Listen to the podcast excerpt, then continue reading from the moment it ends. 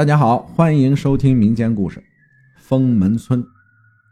这个故事啊是这样开始的：小杨呢是一所美术学院的学生，家住河南省焦作市。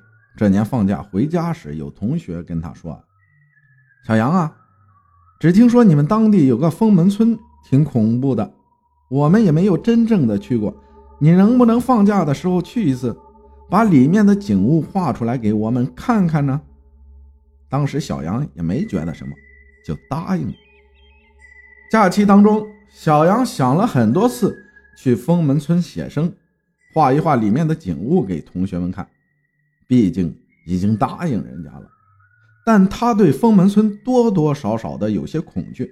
最后没办法，只好叫上自己的男朋友陪自己去。当到了封门村的时候，发生了一件很奇怪的事小杨和她男朋友的手表都不跑了。他们戴的手表是石英表，根本不可能存在没电才不跑的现象。当时只觉得奇怪，也没有怎么去管。小杨就拿出画板、素描笔等开始画画。当小杨画完的时候，已经下午四点多了，太阳也渐渐的落下去了。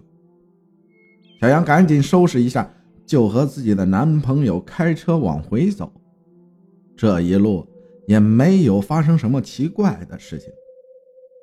可当回家以后，小杨的男朋友拿出画一看，就觉得哪些地方不对。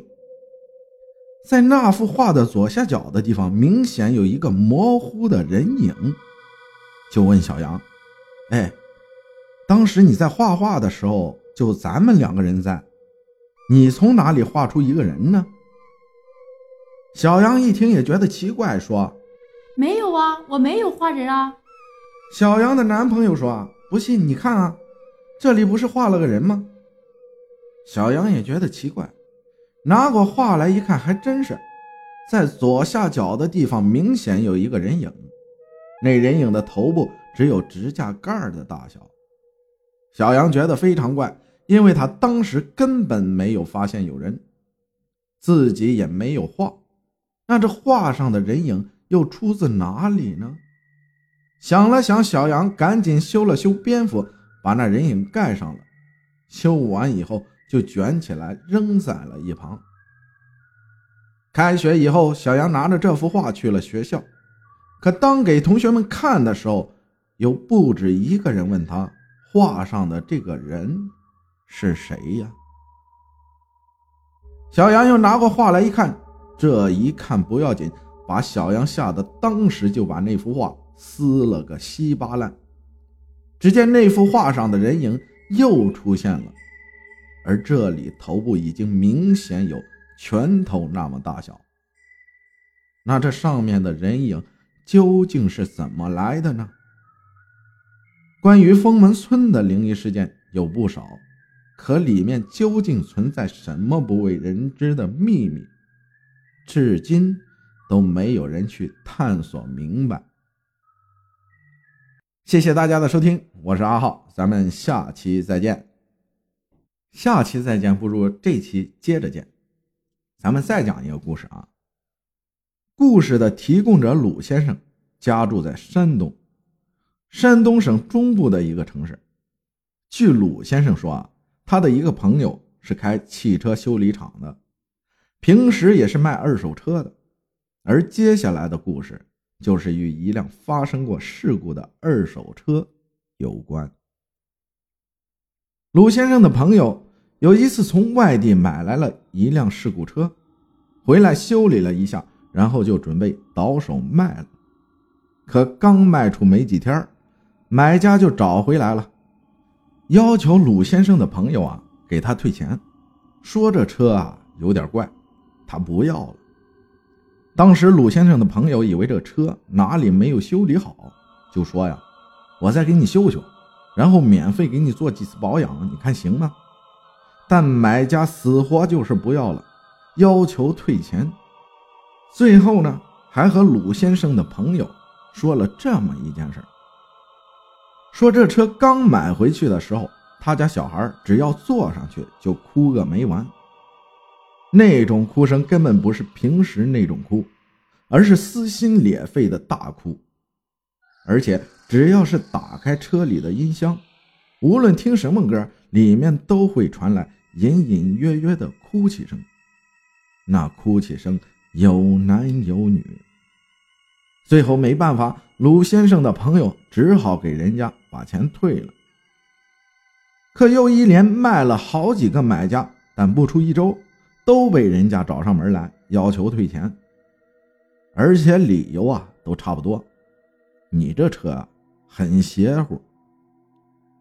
这一天，鲁先生的车与别人的车发生了一点剐蹭，然后就开着到他朋友那汽修厂啊去修理。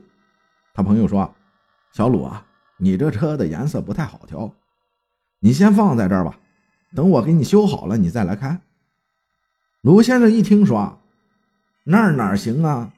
你又不是不知道我家离我工作的地方有多远，你还是赶紧给我修修吧。”他朋友看了看，做出很无奈的表情，说：“你这车确实不好调原车漆，要不这样吧，你从我这里先随便开一辆。”等给你把车修好了，你再来开。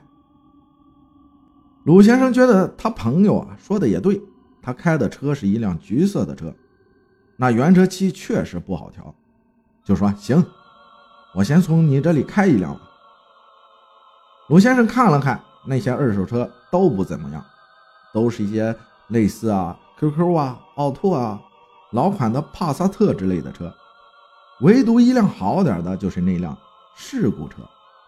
还算上点档次，可鲁先生一开始根本不知道那辆车很邪乎，说着就去要开那辆车，可他朋友赶紧把他拦住，说这辆车很邪乎，是辆事故车，卖给好几个人了，但都被买家又送回来了。鲁先生当时以为他朋友不舍得，就说啊，你别吓唬我了，你是不是不舍得给我开呀？别那么小气，反正之类的一些话。最后，他朋友没办法，只好让鲁先生开走了，还嘱咐他说：“这车确实挺怪的，你开的时候注意点。”鲁先生随口答应了一声，便把那辆车开走了。可接下来发生的事情，鲁先生才知道他的朋友没骗他。这天下班。鲁先生和单位的几个同事一起出去吃了个饭。等从饭店出来的时候，已经深夜了，大家这才各奔东西，各回各家了。鲁先生开着车往回走，一路上都放着音乐。可让他觉得奇怪的是，总听到耳边有哭的声音。鲁先生以为是音乐里边自带的旁白，也没多想，就按了下一曲。可让他觉得怪的是，那种声音还是有，这不禁让他感到有点诧异，赶紧把车停到路边，仔细听着声音是来自哪里。可听了一会儿，才觉得这哭声根本不是从音响里传出来的，是从车后面传来的。鲁先生赶紧下车看了看车后，什么东西也没有。可就在又一次上车的时候，眼睛看了一眼后视镜，这一看可把鲁先生吓坏了。只见车后座上坐着两个人，其中一个只有身子而没有头，这把鲁先生吓得赶忙跑下车，一路跑回家。等到了第二天早上，才敢去开车，而且还是叫了两个朋友陪他去的。开上车，直接把车还了回去。后来，鲁先生把这事告诉了那个开汽修厂的朋友。他朋友说：“其实一开始我就知道这车很邪乎，因为当初这车发生过车祸，车上的人都死了。很多二手东西都很邪乎，所以劝诫大家尽量少买二手货。谁能知道买来的物件原来的主人是干啥的？又有谁能知道？”在这些东西上发生过什么？这次真的就要下期再见了。